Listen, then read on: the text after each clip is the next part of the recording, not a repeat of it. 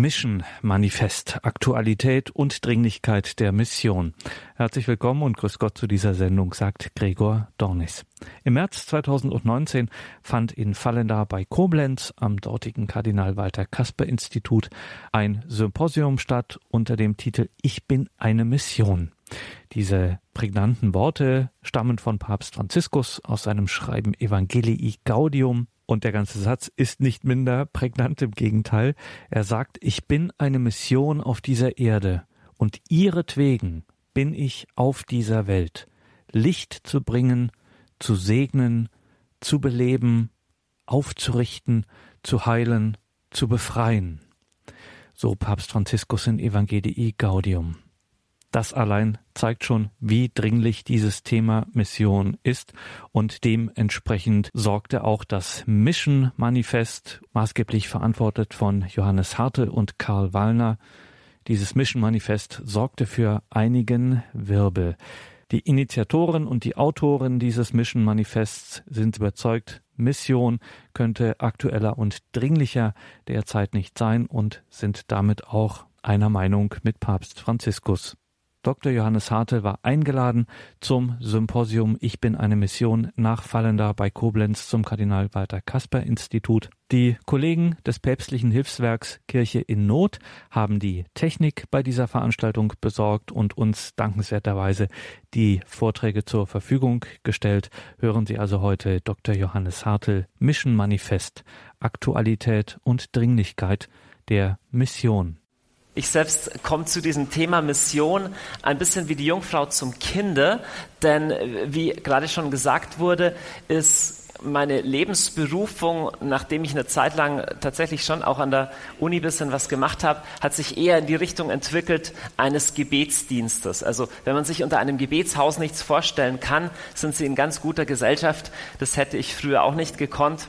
Ein Gebetshaus ist im Wesentlichen ein Haus, und da wird, wie Sie schon ahnen, äh, gebetet.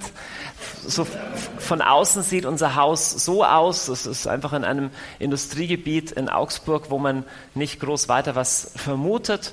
Und innen drin ist ein Raum, das ist das Spezifikum, in dem gebetet wird, das in einer relativ freien Form mit Musik, mit freien Gebeten und das eben seit bald acht Jahren ohne Unterbrechung. Also an 24 Stunden am Tag, 365 Tage pro Jahr. Warum man überhaupt sowas macht und wie man auf so eine eigenartige Idee kommt, das wäre jetzt Gegenstand eines anderen Vortrags. Aber für mich das Interessante ist, dass aus so einem, einem Gebetsdienst, der auch junge Leute anzieht und der aber trotzdem vom Grundanliegen her eher kontemplativ ist, wenn man sich vorstellt, das läuft ja jede Nacht. Jede Nacht von 0 bis 1, von 2 bis 3, von 3 bis 4 beten da Leute, dass aus so einem Gebetsdienst etwas Missionarisches erwächst. Das ist nicht ganz selbstverständlich, nicht selbstverständlich und gehört für mich zu meinen biografisch bedeutsamen Zugängen zu diesem Thema. So ist diese, dieses Mission Manifest auch schlicht aus der Tatsache entstanden, dass wir Gebetstreffen veranstaltet haben und die wuchsen. Und die wurden bis hin zu einem Sammelbecken von der ganzen Szene von neuen geistigen Bewegungen und unterschiedlichen Aufbruchbewegungen. Äh, und wir haben überlegt, was können wir tun, was können wir auch der Kirche anbieten, um nicht nur ein, ein, ein Randdasein, irgendwo irgendwelche Leute zu versammeln, sondern Vorschläge zu machen, wie es weitergehen könnte. Und das ist eben bei der sogenannten Mehrkonferenz entstanden. Das sieht nicht aus dem erst, auf den ersten Blick nach einer typisch christlichen Veranstaltung aus, einfach weil wir uns halt der, der, der Ästhetik, der, der Konferenztechnik bedienen. Die Kirche hat immer die Ästhetik ihrer Zeit genutzt. Es gibt nicht unbedingt eine sakrosankte Stilepoche in der Kirche und deswegen äh, ist es einfach einer Praktikabilität geschuldet, dass wir hier halt eine Konferenzhalle verwenden und Licht und solche Art von Musik. Und eben letztes Jahr auf der Meer 2018 eben ähm, ist es mittlerweile ziemlich gewachsen. Wir haben angefangen mit ein, 200 Leuten äh, bei der Mehrkonferenz und irgendwann waren es 1000 Leute und jetzt waren letztes Jahr 11.000 Leute und eben die mediale Reichweite bis zu einer Million, weil wir verschiedene Übertragungskanäle auch im Internet haben und im Fernsehen. Und als Frucht dieser Konferenz entstand ein Papier, ein Thesenpapier, das wir durchaus auch mit einem gewissen Augenzwinkern, aber auch mit einer bewussten Provokation als Manifest bezeichnet haben. Jetzt ist die einfache Frage, warum überhaupt so über Mission sprechen. Es gibt eigentlich zwei Dinge. Erstens, es gibt Päpste und Konzilien und Dokumente seit etwa 50 Jahren, die uns sagen, dass wir die Neuevangelisierung brauchen. Jeder sagt es. Überall steht's. Die Frage ist, also warum passiert's nicht? Oder besser gesagt, was, was kann diese Tagung heute noch beitragen? Also Wann, wann, wurde zum ersten Mal davon gesprochen, Europa oder der Westen oder die christliche Welt braucht eine neue Evangelisierung? Also ich weiß oder ich glaube, Papst Paul VI. war der Erste in den 70er Jahren und seither hören wir es ständig und meine Frage ist ein bisschen, was fehlt? Sicherlich nicht, dass wir ein weiteres Mal sagen, wir brauchen äh, neue Mission oder neue Evangelisierung. Also es gibt eindeutig theologisch und bei Franziskus erst recht von Kirchenseite her einen so klaren Auftrag, die Mission neu in den Fokus zu nehmen. Woran liegt's? Woran es auch nicht liegen kann, ist, dass es nicht Modelle von gelingend missionarischen Lebens gäbe. Und da ist, wo Mission Manifest ansetzt, wir haben gesagt, wir wollen einfach mal Bewegungen, Gemeinschaften, Orte sammeln, wo de facto es heute passiert, dass Menschen, die dem Glauben fernstehen, sich zu einem persönlichen Glaubensweg entscheiden. Das war die Idee. Die Idee war nicht ein Modell zu zeigen, sondern ganz viele Modelle zu zeigen. Denn was, dies, was, was Tatsache ist, ist, häufig ist es weniger in der Presse und weniger in den, in den theologischen Fakultäten bekannt, aber es gibt Wachstum gegen den Trend. Und bevor man in so einen Quietismus verfällt und sagt, es läuft doch eigentlich eh alles ganz gut und es passiert doch eigentlich eh so viel Gutes und dann wird es teilweise noch theologisch bisschen kenotisch überhöht, vielleicht müssen wir auch sterben lernen und so. Mir ist das alles ein bisschen zu defetistisch. Aber die Fakten muss man schon mal anschauen und Sie kennen, ähm, Sie kennen wahrscheinlich Statistiken wie diese. Hier sieht man die Gottesdienstteilnehmer seit 1960. Jetzt kann man natürlich sagen, das waren geburtenstarke Jahrgänge oder damals war die Welt auch nicht besser. Aber grundsätzlich ist es erstmal ein Befund. Es ist auch des Weiteren ein Befund, dass momentan Kirchen verkauft und abgerissen werden, und zwar gar nicht so wenige, das entnehme ich hier in dem Fall der Tagespost, dass in der katholischen Kirche Deutschland seit dem Jahr 2000 immerhin 540 Kirchen abgerissen wurden. Jetzt kann sagen, das lässt uns kalt, aber es gibt ganz viele Menschen, die es überhaupt nicht kalt lässt und die die Frage stellen, was kann man denn tun? Woran, ähm, wie kann man denn ansetzen? Jetzt, das Mission Manifest geht davon aus, dass wir in einer weder besseren noch schlechteren Zeit leben wie früher, sie ist nur anders. Und sie ist anders hinsichtlich besonders einer Tatsache, nämlich der, dass einerseits das hier passiert und andererseits aber auch das hier passiert. Das heißt, Spiritualität und der spirituelle Markt ist nicht weniger aktuell wie vor 50 Jahren, er wird nur von anderen Akteuren bespielt. Traurige Wahrheit, aber wenn ein 58-jähriger oder 48-jähriger Manager ein Burnout hat und sich überlegt, vielleicht weil sein Therapeut es ihm empfiehlt, dass er sich vielleicht mit Glauben und Spiritualität auseinandersetzen sollte, Frage, wie hoch ist die Wahrscheinlichkeit, dass er im katholischen Pfarramt St. Antonius klingelt? Und würde er da klingeln, welches Angebot fände er vor? Also da gibt es wahrscheinlich die Firmenvorbereitung und dann gibt es vielleicht einen Seniorentanz am Samstagabend und dann gibt es die Vorhaben. Nein, ich sage das nicht polemisch, denn die Volkskirche ist gut und wir brauchen sie, aber de facto, was passiert, eine Straße weiter kann er, kann er zum Yoga-Seminar gehen, er kann irgendwie äh, in, einem, in jedem Ratgeber sei es, sei es in so Populärbüchern wie Liebe dich selbst und es ist egal, wen du heiratest. In, in diesen Sachen, ja, gibt es ein Kapitel über Spiritualität und Gott. Ja, gehen Sie einfach mal Hugendubel, einfach mal Bahnhofsbuchhandlung und schauen Sie mal unter Spiritualität, was da steht. Da finden Sie erstmal etwa 150 Bücher, die tendenziell buddhistisch orientiert sind. Und wenn Sie, wenn Sie Glück haben, finden Sie Anselm Grün, ein Engel für jeden Tag. Und vielleicht noch ein Papst Franziskus Kalender, aber dann nur, wenn es eine Dombuchhandlung ist. ich polemisiere, aber, äh, aber wir müssen ein bisschen sehen, was hier passiert. Es ist nicht so, dass die Welt einfach kein Interesse an Glauben hätte. Das alles hat mit Glauben zu tun. Wir bespielen diesen Markt nicht. Sondern in einer Selbstreferenzialität denken wir über alle möglichen Dinge nach, die Relevanz haben für eine immer kleinere Zielgruppe. Und manchmal erscheinen mir viele Diskussionen in der Theologie und in der Kirche von der gleichen Relevanz wie zwei Kellner, die sich unterhalten, ob man lieber grüne oder rote Tischdecken auftragen sollte. Und da werden Bücher geschrieben, warum grün besser ist als rot oder rot besser als grün. Und die beiden Kellner bedenken nicht, dass sie gerade das Bordrestaurant der Titanic bedienen. Also rein zahlenmäßig ist es so. Und damit sage ich nicht, dass die Kirche Jesu Christi untergehen will, also wird und so, so viel Theologie habe ich schon verstanden, dass der Herr größer ist als sein Bodenpersonal. Aber es geht ja um reale Menschen, die von diesem Gott hören oder nicht hören, die von diesem Evangelium hören oder nicht hören. Und deswegen als Vater von vier Kindern, die jetzt ins Teenageralter kommen, ist mir das komplett überhaupt nicht egal, von wem sie was hören. Wir leben, ob wir es wollen oder nicht, in einem Zeitalter, das von Charles Taylor als Zeitalter der Optionalisierung des Glaubens bezeichnet wurde. Denn es gibt nicht nur diese Trends, es gibt auch diese Trends. Schauen Sie mal das Bild an. Was würden Sie sagen, wo ist das?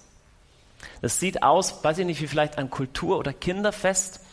Das ist eine neu gegründete anglikanische Gemeinde, die wieder gegründet wurde in einer anglikanischen Kirche, die vorher verkauft worden war. In der anglikanischen Kirche in England werden nämlich mittlerweile nicht nur keine Kirchen mehr verkauft und abgerissen, sondern jene, die verkauft wurden, werden sukzessive zurückgekauft. Kann man fragen, wie kommt es denn zu so einem interessanten Trend? Nun ist die anglikanische Kirche eine Volkskirche, wie wegen meiner die katholische in Deutschland auch, und sie ist auch weiter am Schrumpfen. Aber es gibt gleichzeitig einen Gegentrend, der nicht ganz unbeachtlich ist. Jeder dieser Punkte, den Sie hier sehen, ist eine in den letzten fünf Jahren etwa neu gegründete anglikanische Kirche. Das bedeutet, ausgehend maßgeblich von einem bestimmten Priesterseminar in London und von der Holy Trinity Church in Brompton, werden hier Teams entsandt von jungen Familien, von Leuten, die in Kirchen, die vorher verkauft wurden oder die leer stehen, die dort hineingehen und mit neuem gemeindlichen Leben anfangen, und zwar mit Menschen, die neu dazugewonnen werden, vermittels Glaubenskurse, vermittels niedrigschwelliger Glaubensangebote. Und das funktioniert in einer Gesellschaft, die nicht so ganz anders ist als unsere. Das mag einen kalt lassen, mich lässt überhaupt nicht kalt und mich treibt es um. Und die Postmoderne oder die Moderne, die heutige Zeit, in der wir leben, die ist nicht schlecht, die ist nicht schlechter als andere, sondern was das Anliegen von Mission Manifest war, zu sagen, in der Art und Weise, wie wir Mission denken, wie wir Evangelisation denken, müssen sich Sachen verändern. Ich habe gerade schon Charles Taylor zitiert, kanadischer Philosoph, der übrigens auch Katholik ist, das habe ich erst irgendwann neben, nebenher bemerkt in seinem bahnbrechenden Buch A Secular Age, auf Deutsch glaube ich, heißt es ein säkulares Zeitalter. dickes Buch. Ähm, der stellt die einfache Frage, wie kann es sein, dass es vor 200 Jahren in Europa fast unmöglich war, nicht an Gott zu glauben? Und dass es heute für den normalen Mainstream-Europäer fast unmöglich ist, an Gott zu glauben. Also fast, es hat so wenig mit der Lebenswelt zu tun. Und er bringt ganz interessante Analysen. Und einem gesunden Pragmatismus endet das Buch unter anderem mit der Aussage, dass wir in einer Zeit der Optionalisierung des Glaubens leben. Das bedeutet de facto, ob ich am Sonntagvormittag in die Kirche gehe, ob ich mit Freunden grille, ob ich zum Fußballverein gehe, ob ich zum Yoga gehe, ob ich auf ein Seminar gehe, das entscheidet das mündige Individuum selbst. Und das ist weder gut noch schlecht, das ist einfach wie die heutige Zeit ist. Aber die Kirche, so wie sie ist, ist dafür sehr, sehr, sehr schlecht aufgestellt. Für das, wo die Volkskirche herkommt, unsere volkskirchlichen Strukturen herkommen, haben wir fast keine Sprachfähigkeit, fast keine Handlungsfähigkeit entwickelt, um uns in diesem, und jetzt verwende ich bewusst dieses unangenehme Wort für Theologen, Theologen mögen das Wort nicht, um sich in diesem Markt zu behaupten, denn de facto ist es ein Markt. Und zwar hinsichtlich dessen, dass Personen frei entscheiden, mache ich das oder mache ich das. Das mag, uns schmecken oder mag uns nicht schmecken. De facto erst recht, je urbaner die Lebensstile sind und je mehr die Leute unter, sagen wir mal, unter 50 sind vom Alter her, desto freier entscheiden sie, was passt mir in den Kram, was wähle ich, was will ich. Und je weniger es uns gelingt, klar zu sagen, was unser Punkt ist, was unsere Botschaft ist, worin sie einen Unterschied macht und wie man sie konkret erfahren und ins Leben einbauen kann, desto öfter werden sich Menschen für was anderes entscheiden, bestenfalls für andere christliche Mitbewerber. Und de facto ist es so. De facto wachsen zumindest in urbanen Gegenden, auch in Deutschland, zumindest gewisse Formen von Freikirchen rapide. Ein Bekannter von mir hat in, in der Schweiz mit einem Gemeindegründungsprojekt begonnen, das ICF heißt. Die haben, glaube ich, 54 Gemeinden seit den späten 90ern gegründet, überwiegend in urbanen Gegenden. Die in München veranstaltet fünf Sonntagsgottesdienste in einer Großraumdiskothek, die 1500 Leute fasst. Und da gehöre ich zu den Ältesten, wenn ich dort spreche. So, das passiert vor unseren Augen und die Frage ist, was machen wir damit? Lässt uns das kalt?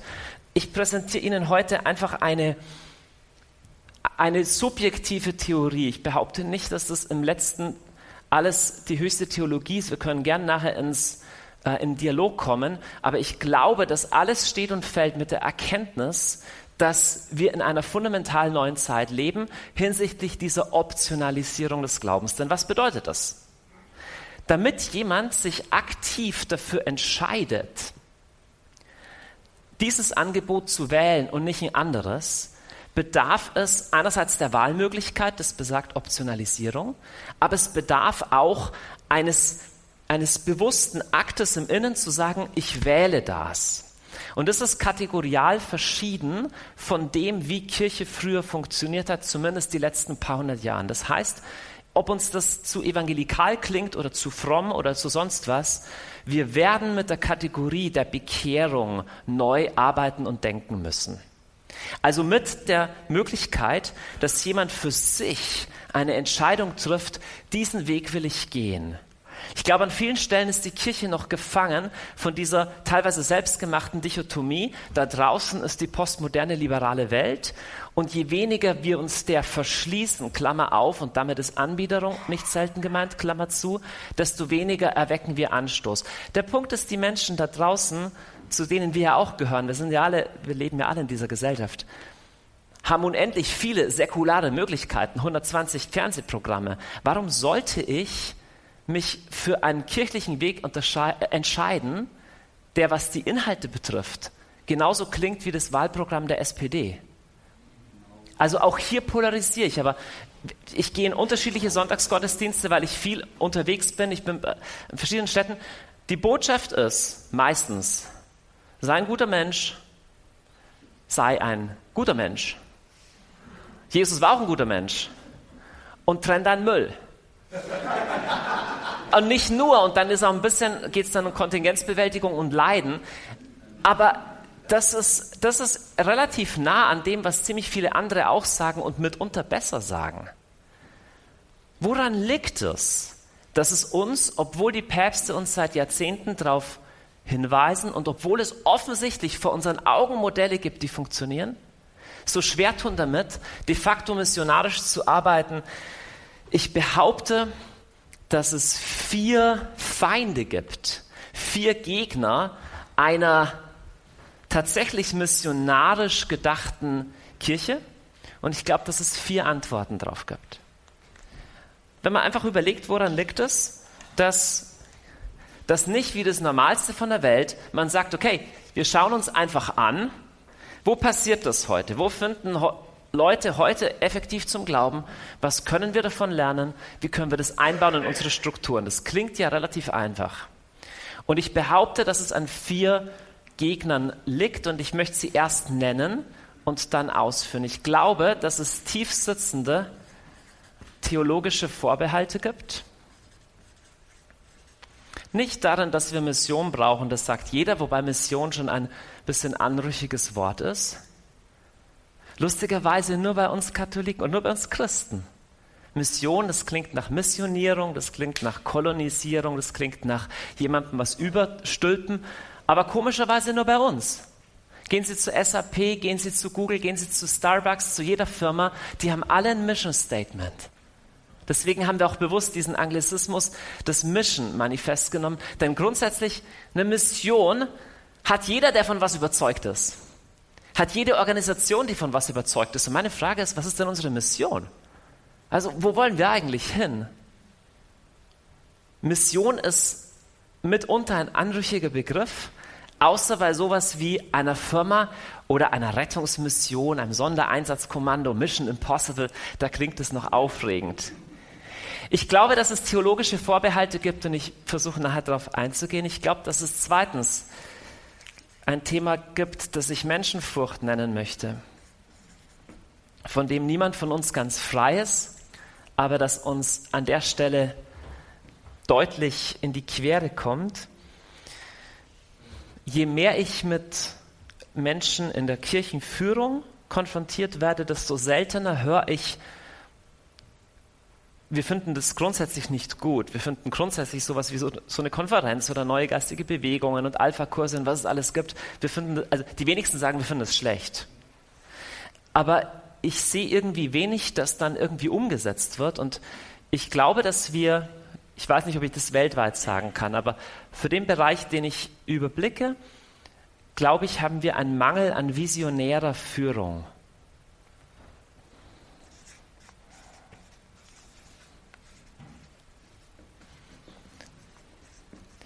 Das ist ein Stück weit normal, denn wenn eine Organisation, wie es die Kirche ist, so lange auch auf die Art und Weise volkskirchlich ähm, strukturiert ist wie unsere, dann wird automatisch visionäre Führung zur Ausnahme. Das kann man untersuchen, auch wenn man andere große Institutionen untersucht.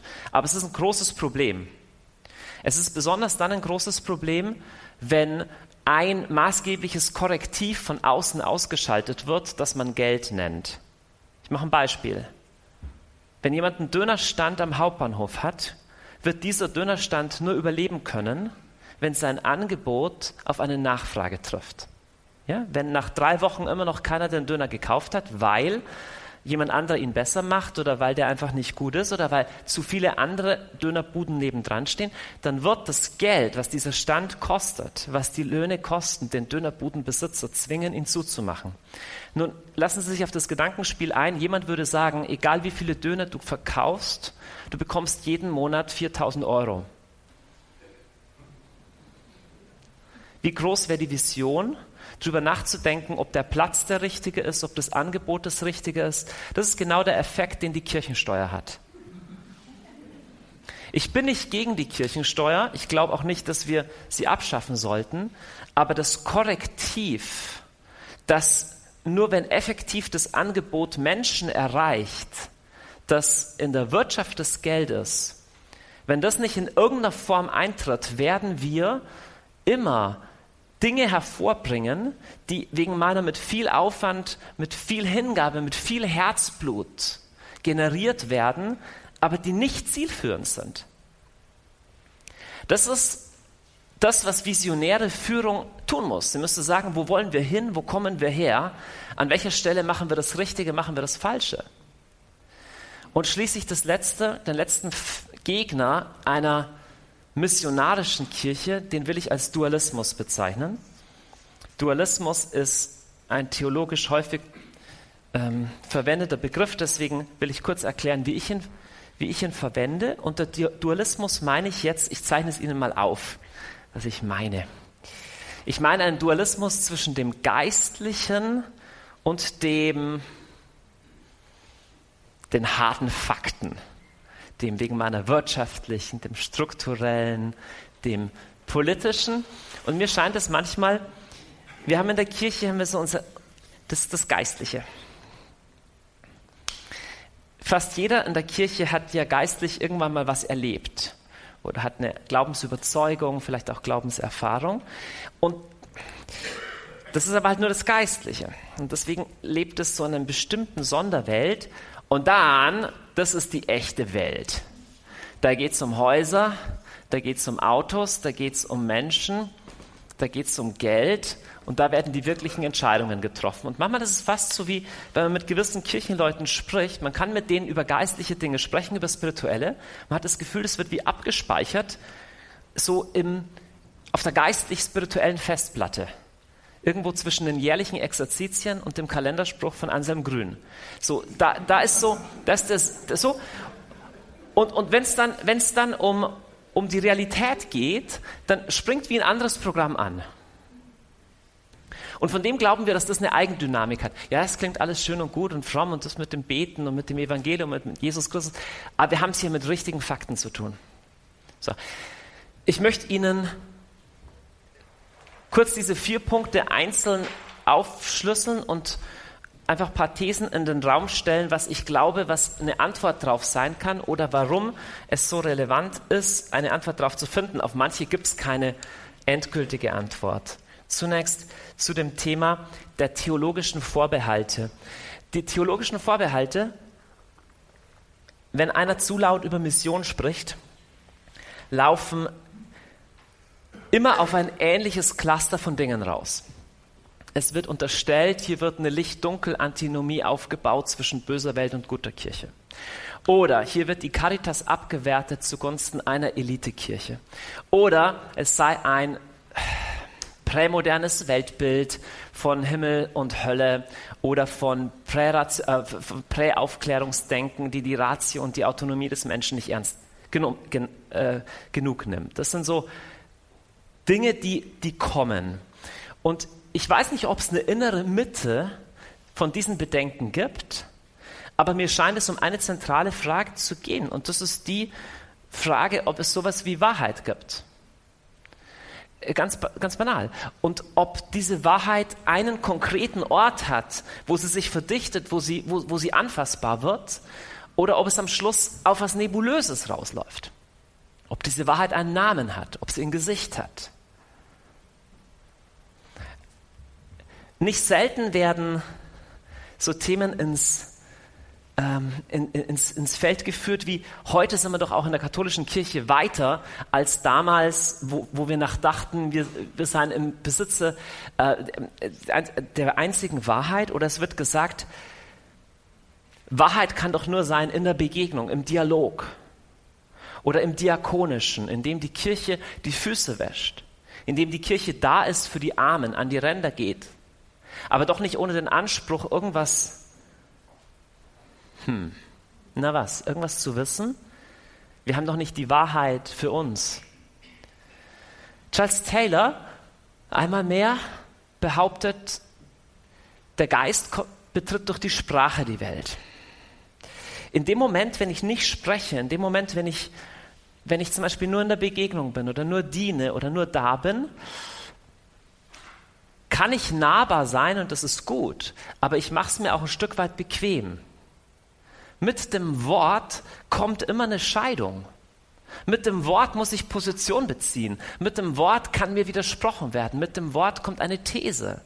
Seid jedem bereit, 1. Petrus 2,15, Rede und Antwort zu stehen. Logos heißt da im Griechischen. Ein Logos zu geben. Rede und Antwort zu stehen. Wenn einer euch nach dem Grund fragt, sind wir fähig, Rede und Antwort zu, zu stehen. Nicht selten kommen Einwände und sie, sie, ja, sie klingen fast ständig an, dass wir doch seit dem Konzil zum Beispiel weiter sein als die Behauptung, dass heilsexklusivistisch nur wir die Wahrheit hätten. Nicht selten hört man, ja, spätestens seit Nostra Aetate erkennen wir doch auch an, dass es doch auch in anderen Religionen ja was genau gibt. Ahnungen, Ansätze, Spuren? Was genau? Ich habe Nostra Aetate nochmal durchgelesen, weil es mit einem Impetus vorgetragen wird, als seien alle Versuche zur Mission, alle, zu, alle, alle der Versuche zu sagen, Jesus Christus ist der Weg ein für alle Mal vom Tisch gewischt und ich war erstaunt, was in Nostra Aetate alles nicht steht. Das ist nämlich ein ganz schön kurzer, ein ganz schön kurzes Dokument, wo genau jene Heilsuniversalismen oder Heilsrelativismen, die sich viele da hineinträumen, einfach überhaupt nicht drinsteht. Da steht sehr wohl etwas von den Spuren des Wahn und Der Mensch ist Ebenbild Gottes. Wie sollte von Gottes Güte, von seiner Wahrheit, von seiner Schönheit nicht überall dort, wo Menschen sind, auch was aufstrahlen? Das wäre ja eine eigenartige Vorstellung. Aber einen Satz nach dem Satz, wo gesagt wird, dass es überall auch Gemeinsamkeiten gibt, dass wir überall auch Gutes und Wahres erkennen, steht genau dieser Satz. Unablässig verkündet sie aber, und das ist die Kirche, verkündigt sie und muss sie verkünden, Christus, der ist der Weg, die Wahrheit und das Leben. Das ist ein bisschen weniger bekannter Satz von Nostra Aetate. Ähm, beim Mac hätte das schöner ausgesehen, aber, äh, aber ich musste das in Windows umformatieren, deswegen sieht es so aus. Auf die Gefahr hin, hier äh, viele, viele Sympathien zu verspielen, wenn die Kirche nicht davon ausgeht, dass in Jesus Christus etwas Einzigartiges, Unüberbietbares, ja der Weg, die Wahrheit und das Leben offenbart ist, dann ist es auch nicht verwunderlich, wenn wir keine Lust auf Mission haben. Ich, ich persönlich, ich habe mir den Hans-Urs von Balthasar auch durchgelesen mit, seinem, gelesen mit seinem kleinen Traktat äh, Diskurs über die Hölle und was es alles gibt. Am Schluss läuft es das raus, was wo Thomas Söding vorher gesprochen hat, handelt es sich um einen Heilsautomatismus? Und ich behaupte für die meisten Katholiken ja. Die meisten Katholiken glauben genau das. Und deswegen sind sie missionarisch überhaupt nicht mal interessiert, weil sie tief drin glauben, dass alle Religionen zum Heil führen, dass alle Lebensentwürfe, egal wie verquert sie sind, irgendwie auf mysteriöse Weise am Schluss im Himmel enden. Ich überzeichne und ich weiß, das ist platt.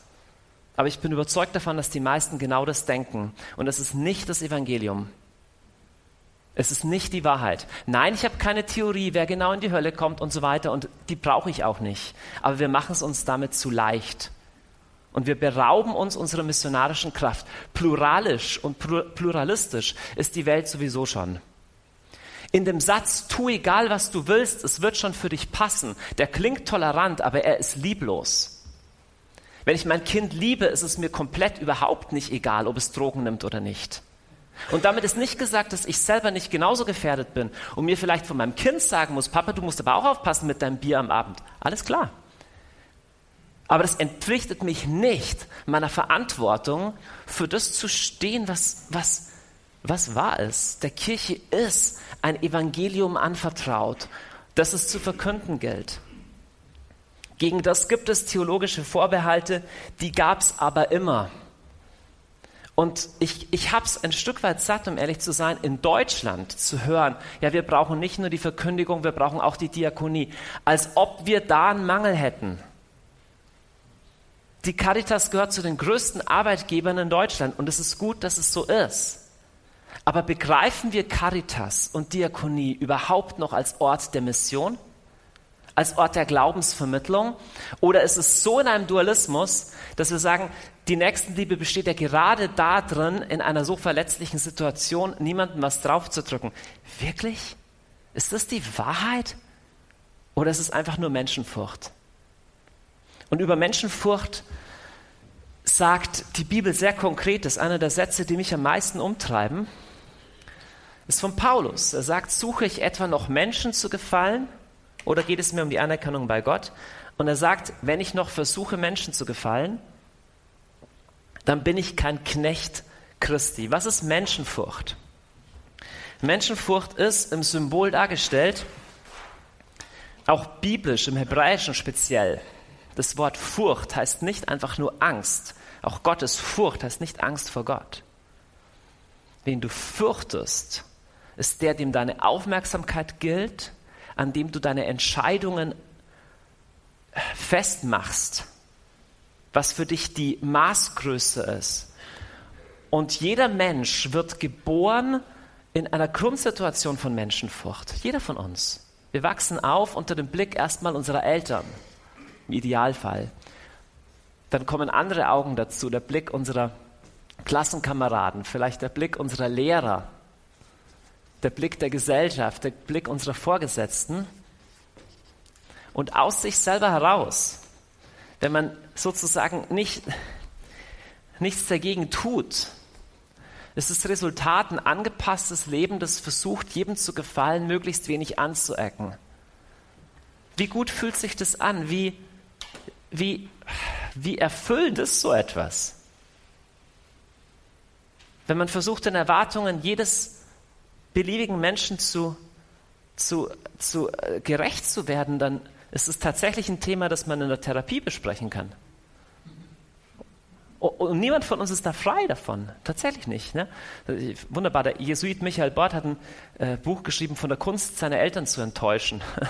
der Weg zum selbstbestimmten Leben. Er hat gesagt, eine gesunde Psyche lernt es, nicht jedem gefallen zu müssen. Was, was heißt es für uns als Kirche, dieses Paulus-Wort zu hören? Es ist absolut okay, wenn jemand es nicht gut findet.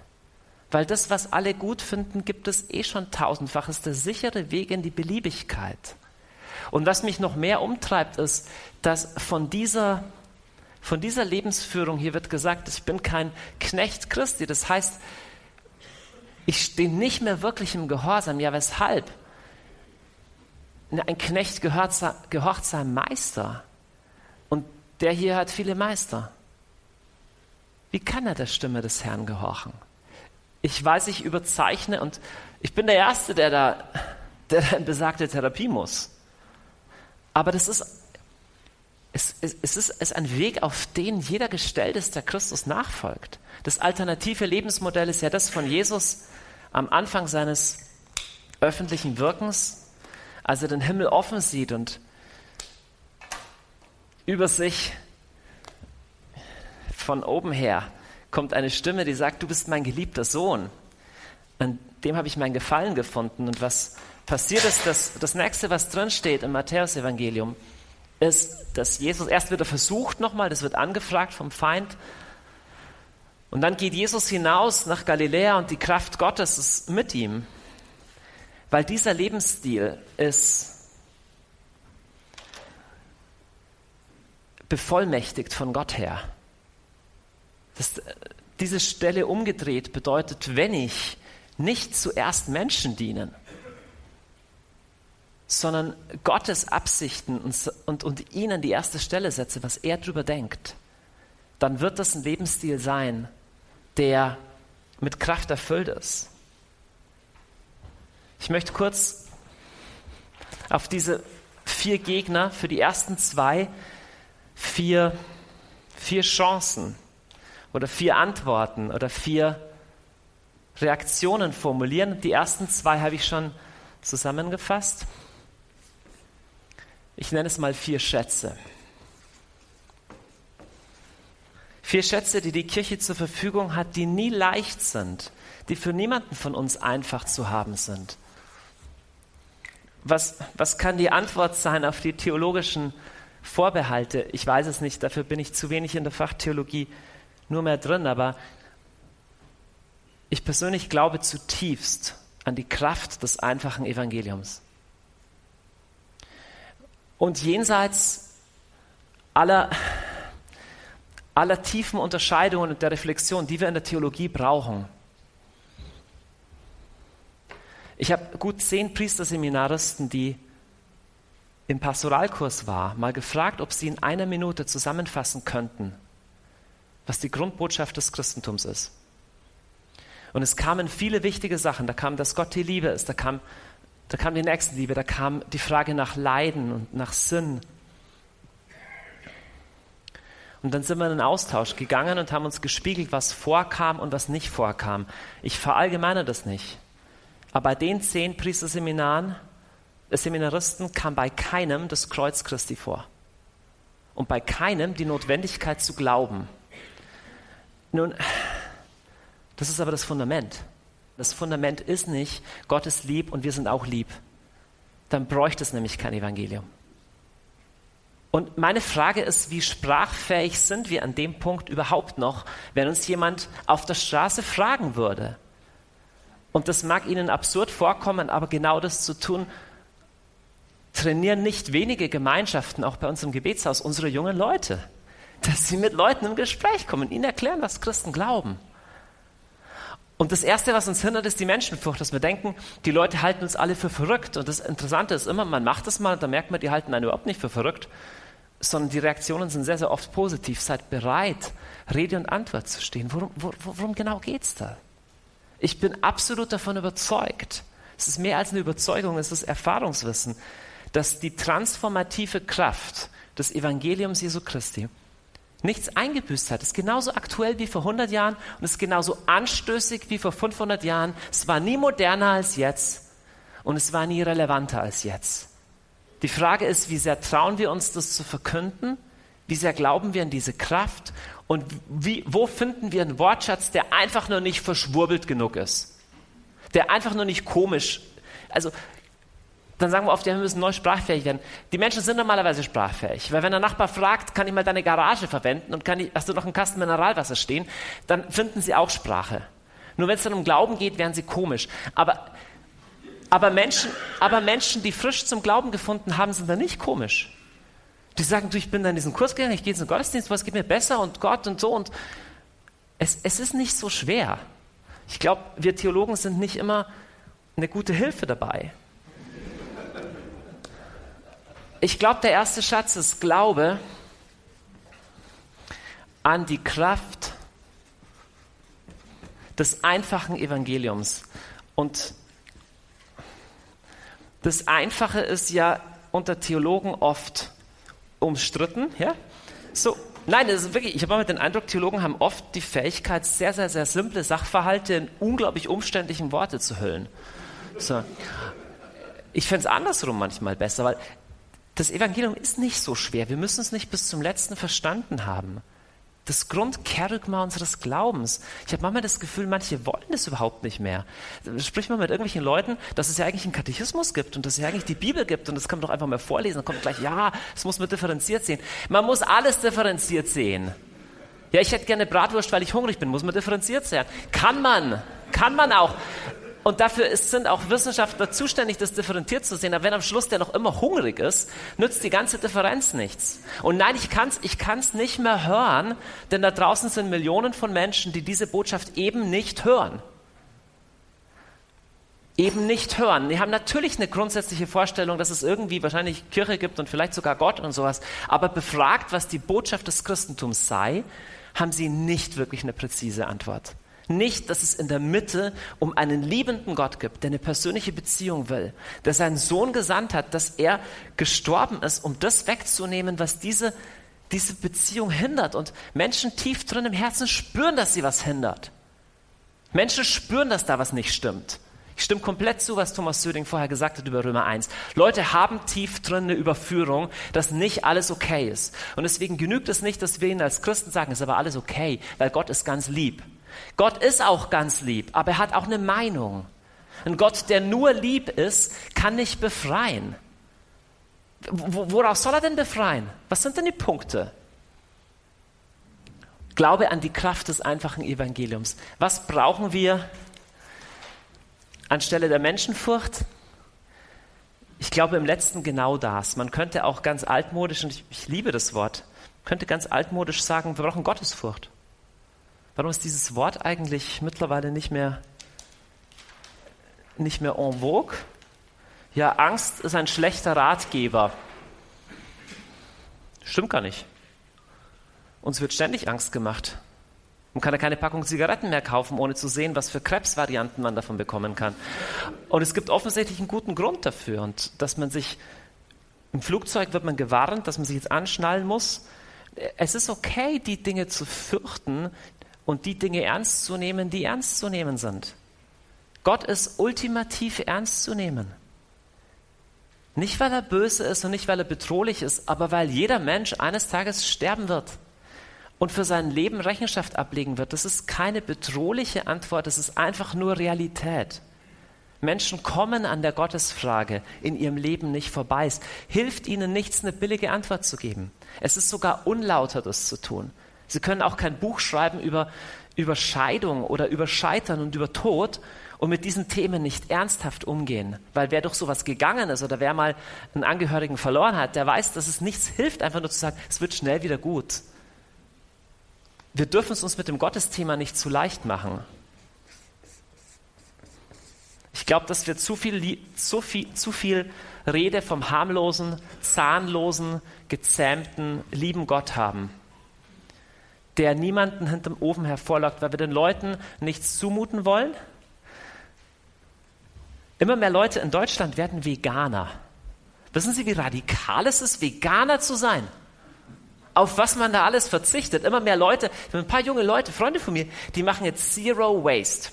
Also ein Lebensstil ohne Müll. Komplett ohne Müll. Also einfach mal durchdenken. Was heißt das fürs Essen?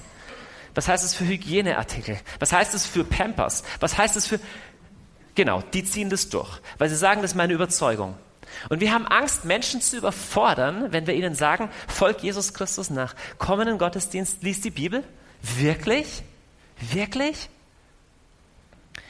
Ich habe behauptet, dass ein Thema theologische Vorbehalte ist ein Thema, ein Thema Menschenfurcht, dass eines Mangel an visionärer Führung sei. Ich sage das nicht mit einem nicht mehr einem bitteren Herzen, weil ich die Kirche liebe. Ich liebe die Kirche und ich habe Freunde, die in, in kirchlichen Ämtern sind. Im Buch der Sprichwörter gibt es eine Stelle, hier wird in der, Einheits, in der alten Einheitsübersetzung wird gesprochen von ohne Offenbarung, ohne prophetische Offenbarung. Das hebräische Wort, das da steht, kommt von dem Verb für schauen, lateinisch videre, deswegen ähm, finde ich die Übersetzung auch passend, Vision.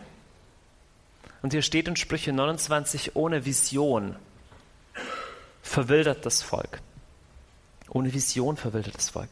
Die Metapher, die eingeführt wird, ist verwildern, die kommt aus der Landwirtschaft. Was heißt verwildern? Verwildern bedeutet, es wächst alles Mögliche, aber nicht unbedingt das, was man will, was da wächst. Ne? Wenn man einen Garten so lässt, wie er ist, wenn man alles wachsen lässt, wächst vielleicht auch mal eine Erdbeere, aber genauso Dornen und genauso Brennnesseln und alles Mögliche. Und genau das passiert mit jeder menschlichen Organisation ohne Führung. Führung ist mittlerweile höchst verdächtig geworden. Zum einen, natürlich tun wir uns in Deutschland schwer mit dem Wort, sagen dann lieber Management. Und Management ist was komplett anderes. Management verwaltet das Bestehende, sodass alles funktioniert. Leadership deutet auf eine Richtung. Kirchlich ist es mittlerweile wie vermintes Gelände, über das zu sprechen, ist jetzt auch mit der Missbrauchsdebatte und mit der ganzen Frage nach, äh, nach, nach Gleichberechtigung der Geschlechter. Wo Menschen, wo Menschen zusammen sind, gibt es Richtungsentscheidungen. Die können transparent oder intransparent sein, aber sie können nicht nichts sein. Wenn wir sagen, bei uns gibt es keinen Leiter, das ist ein synodaler, kollegialer Prozess, das stimmt nicht. Am Schluss entscheidet jemand und daran ist nichts Schlechtes. So läuft es einfach nur. Es ist einfach nur gut, wenn der, der entscheidet, auch am besten im Entscheiden ist.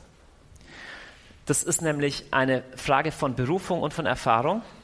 Und wenn dieser Entscheidungsprozess einfach gut verläuft, also das heißt, wenn viele Leute, die wirklich was zu sagen haben, da reinsprechen können und so weiter, man kann, gut, man kann Entscheidungsprozesse gut oder schlecht moderieren, aber grundsätzlich braucht es Entscheidungsprozesse. Und es gibt in der Kirche zunehmend wie ein pseudodemokratisches Dogma, dass es, best, dass es möglichst gut ist, wenn Hierarchien möglichst flach, flach sind und niemand führt. Aber das führt nur zu noch intransparenteren Entscheidungen.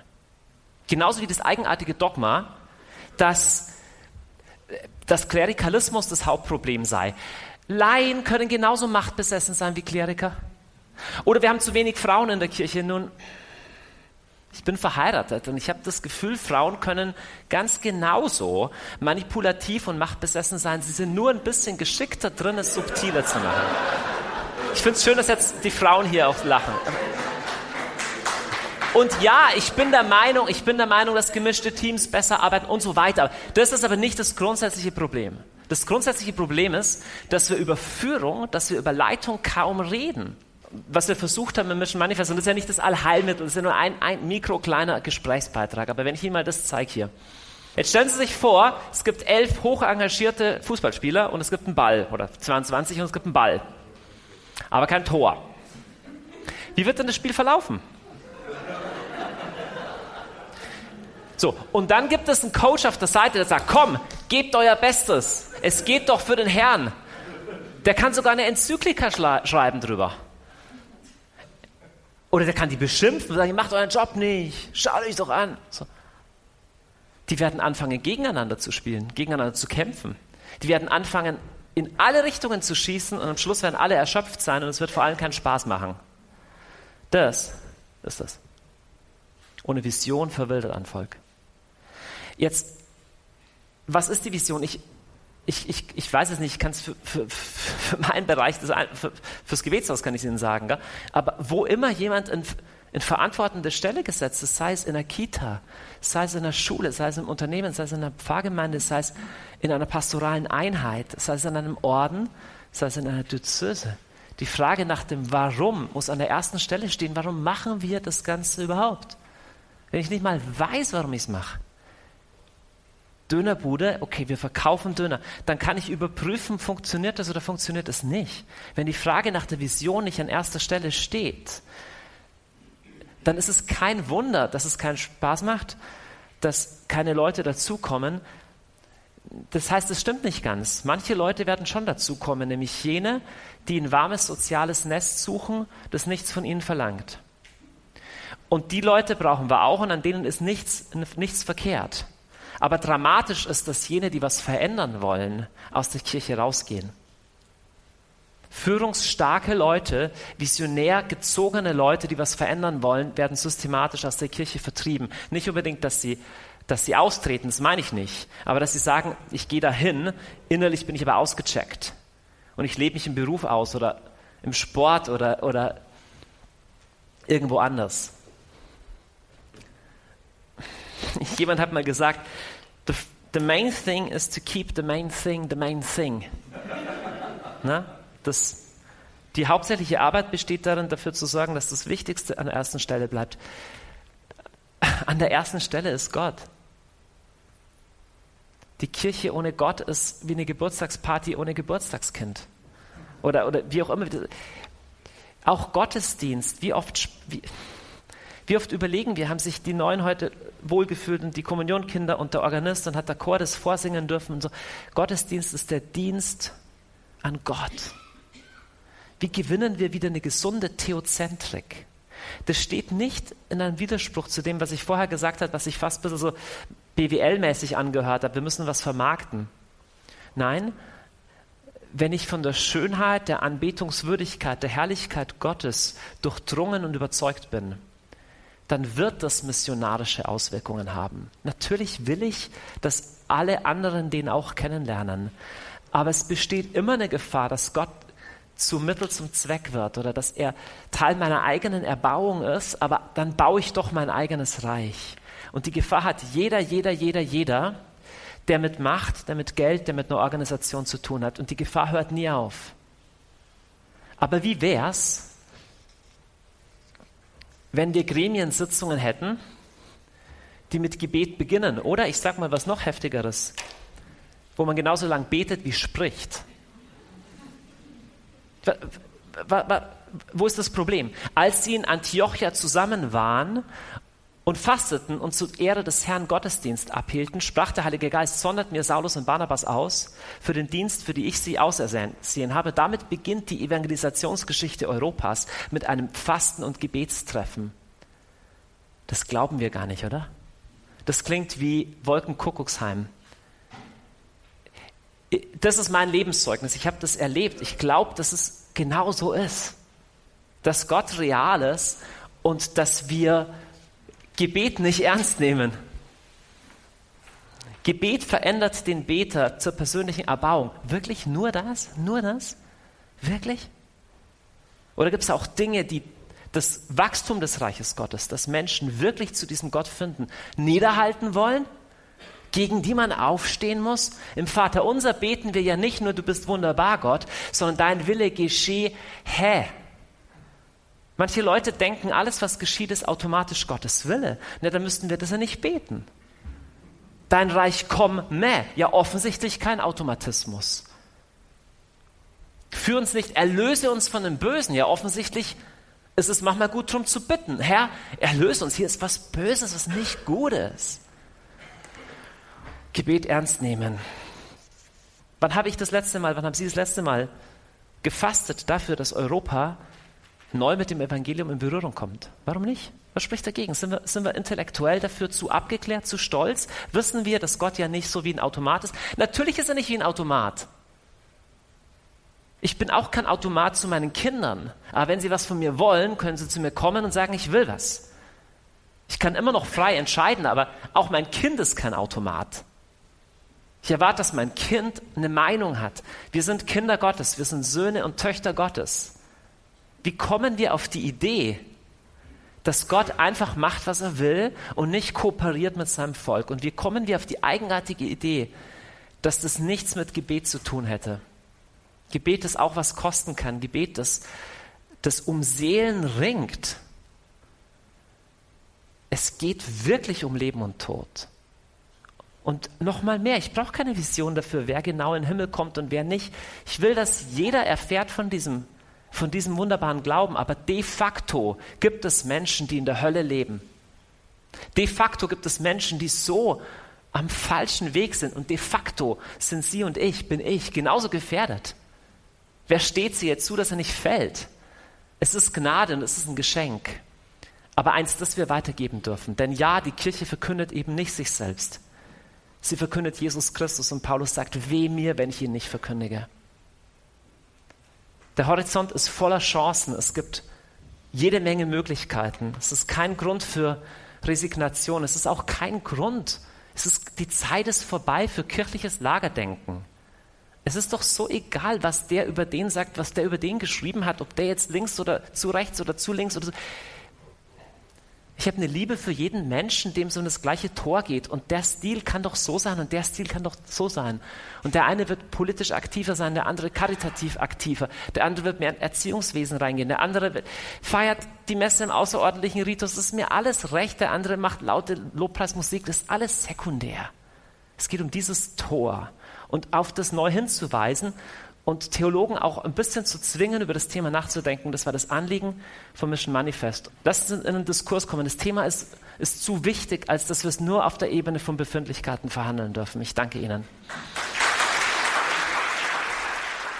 Dr. Johannes Hartel war das. Im März 2019 in Fallenda beim Symposium, beim Kardinal Walter Kasper Symposium Ich bin eine Mission. Danke an die Kollegen von Kirche in Not, dass sie uns diese Aufnahmen zur Verfügung gestellt haben. Liebe Hörerinnen und Hörer, wir haben noch ein bisschen Zeit. Und die lassen wir nicht sinnlos verstreichen. Nein, die nutzen wir kreativ und aktiv und vor allem auch missionarisch. Es gibt nämlich die Möglichkeit, sich missionarisch zu engagieren bei Radio Horeb.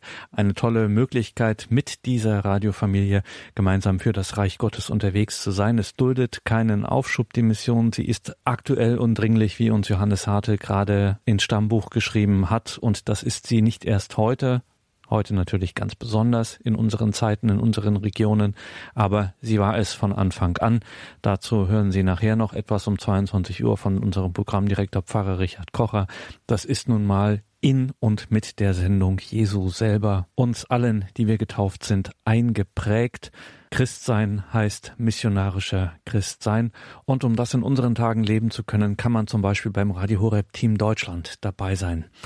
Radio Horeb ist leicht und überall empfangbar. Umso dramatischer kann man sagen, dass viele Menschen immer noch nicht wissen, dass es dieses Radio, dass es Radio Horeb überhaupt gibt. Und das muss unbedingt geändert werden. Das ist die große Mission des Radio Horeb Team Deutschland. Schauen Sie deshalb unbedingt auf unseren Online-Auftritt horeb.org. Klicken Sie gleich oben links an Projekt Radio Horeb Team Deutschland Sehen Sie dort auf der Deutschlandkarte danach, ob es in Ihrer Nähe bereits Menschen gibt vom Radio Horeb Team Deutschland, die sich für die Verbreitung von Radio Horeb einsetzen. Und vielleicht, das wäre sehr schön, können wir Sie in unserem Radio Horeb Team Deutschland demnächst begrüßen, so wie auch Dagmar Weizenegger. Ja, mein Name ist Dagmar Weizenegger. Ich komme aus Mülheim an der Donau. Das gehört zu dem Team Deutschland Tuttlingen, Villingen, Schwenningen. Das ist die Maximilian-Kolbe-Gruppe. Ich bin bei Radio Horeb, weil mir mein Glaube wichtig ist. Ich viel erfahren habe über, bei Radio Horeb und möchte, dass dies für viele andere auch möglich wird. Wie lange hören Sie denn schon Radio Horeb? Seit acht Jahren. Und was waren die wichtigen Punkte für Sie, wenn Sie sagen, dass Sie dadurch Vertiefung im Glauben gefunden haben?